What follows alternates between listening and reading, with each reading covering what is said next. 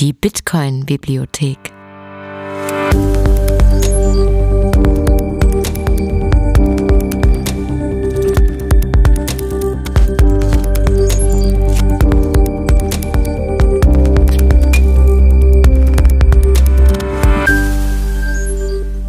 Der Bitcoin-Lese-Podcast.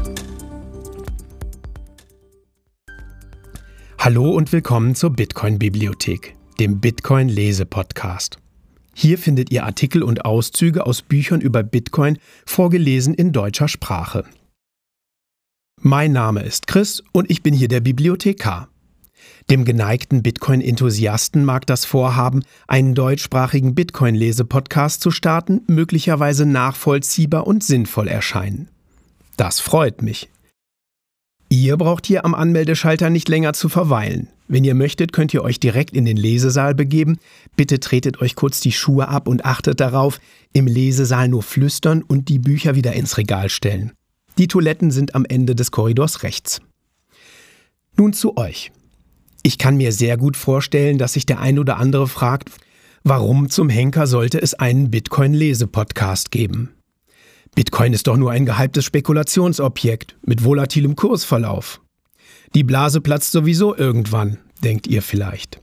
Und überhaupt, welches Problem löst Bitcoin? Wir haben doch schon PayPal. Und das ist viel schneller und effizienter. Außerdem verbraucht Bitcoin viel zu viel Energie, man sollte es verbieten. Okay, okay, ich höre euch. Die kurze Antwort auf die Frage nach dem Sinn von Bitcoin kann mit einem Zitat von Andreas Antonopoulos gegeben werden. Bitcoin revolutionizes trust. Bitcoin revolutioniert Vertrauen.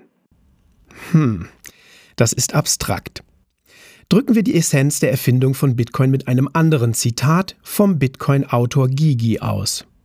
Komplette Dezentralisierung ist die Innovation. Nun, auch hier erschließt sich der Sinn nicht ohne den großen Zusammenhang. Und da sind wir schon mittendrin. In diesem Podcast geht es nicht um den Bitcoin-Kursverlauf. Ihr findet hier keine Anlageberatung, das sei explizit erwähnt. Hier geht es vielmehr darum, hinter die Fassade des Phänomens Bitcoin zu schauen und die vielen Aspekte zu beleuchten, die dahinter zum Vorschein kommen. Und seid euch dessen gewiss, es werden viele verschiedene Facetten sein.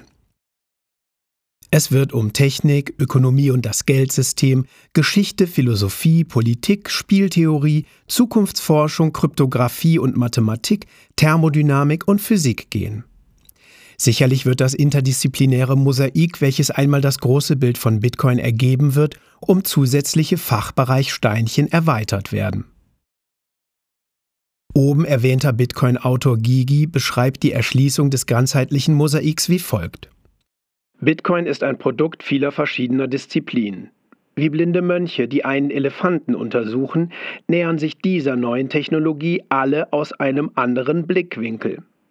Und jeder wird zu unterschiedlichen Schlussfolgerungen über die Natur des Tieres kommen. Nun, das verheißt eine lange Reise. Am Anfang einer jeden Reise gibt es einen ersten Schritt, eine erste Frage. Die Tür hinter die spekulative Fassade von Bitcoin, jene, welche sich am Anfang der Reise befindet, ist die Frage, was ist Geld? Welchen Sinn und Zweck erfüllt es? Warum haben wir Menschen Geld erfunden und was ist daraus geworden? Aber Vorsicht! Hat man sich diese Frage einmal gestellt und ist hinter die Tür der Fassade von Bitcoin getreten, ergeht es einem vielleicht wie vielen, die diese Reise zuvor angetreten haben. Sie weigern sich, die Reise abzubrechen, geschweige denn wieder zurück vor die Fassade zu treten. So liest man auf Bitcoin Twitter oft den Ausspruch Once you see Bitcoin, you cannot unsee it. Nun wird es verrückt. Es lässt sich beobachten, dass die Bitcoin-Reisenden euphorisch, positiv und verzückt erscheinen. Es scheint eine innere Wandlung einzutreten, die Außenstehende verwundert. Manche verpassen ihren Profilfotos gar Laseraugen, um den inneren Fokus auf das Phänomen Bitcoin ins Äußere zu tragen. Sie prophezeien, dass Bitcoin so etwas wie eine Reformation des Geldsystems und sogar die Trennung von Staat und Geld einleiten wird. Michael Saylor, der CEO eines börsennotierten Tech-Unternehmens und enthusiastischer Bitcoin-Befürworter, fasst es so zusammen. Es gibt drei Wertversprechen von Bitcoin. Es ist ein moralischer Imperativ, es ist ein technischer Imperativ, es ist ein ökonomischer Imperativ. Saylor schrieb vor über zehn Jahren das Buch Mobile Wave und verhieß darin den Siegeszug des Smartphones. Er sollte Recht behalten. Er und viele andere analysieren es wie folgt. Bitcoin ist bezüglich seiner Adaptionskurve dort, wo sich das Internet 1997 befand. Irgendetwas passiert hier gerade und es lohnt sich genauer hinzuschauen und hinzuhören. Entschuldigung für die Euphorie, ich lehne mich hier gerade ganz schön über meinen Bibliothekarstresen. Ihr habt es vielleicht gemerkt, auch ich habe Laseraugen hinter meiner Lesebrille, ich kann es kaum verheimlichen. Aus diesem Grund habe ich diesen Podcast gestartet. Es fehlt dem deutschsprachigen Bitcoin Space noch an einem dezidierten deutschsprachigen Bitcoin Lese-Podcast. Es gibt nichts Gutes, außer man tut es. Hier ist er. Ich freue mich, wenn ihr genauso viel Freude am Lesen respektive Hören der zumeist im Original englischsprachigen und ins Deutsche übersetzten Literatur habt. Das Phänomen Bitcoin soll hier beschrieben und erklärt, aber auch kritisch betrachtet werden. Es wird eine spannende intellektuelle Reise. Der Literaturkritiker und Buchautor Ijoma Mangold beschreibt Bitcoin in einem Beitrag in der Wochenzeitung Die Zeit als schlaues Gold, das zu faszinieren vermag. Die größte Stärke des Bitcoin ist seine Fähigkeit, intellektuell zu faszinieren. Man könnte sagen, er ist das Gegenteil von dummem Geld. Er verdankt sich einer neuen Technologie, doch nichts wäre er ohne die ideelle Energie, mit der er seit seiner Erfindung vor zwölf Jahren weltweit die klügsten Köpfe anfixt. Mit diesen Worten möchte ich euch in der Bitcoin-Bibliothek begrüßen.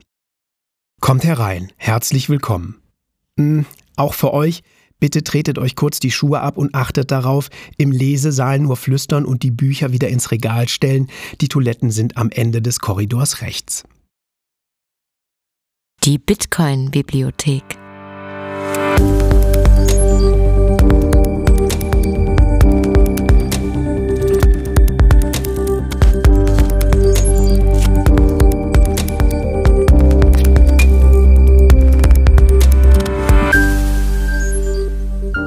Der Podcast zur dezentralen Revolution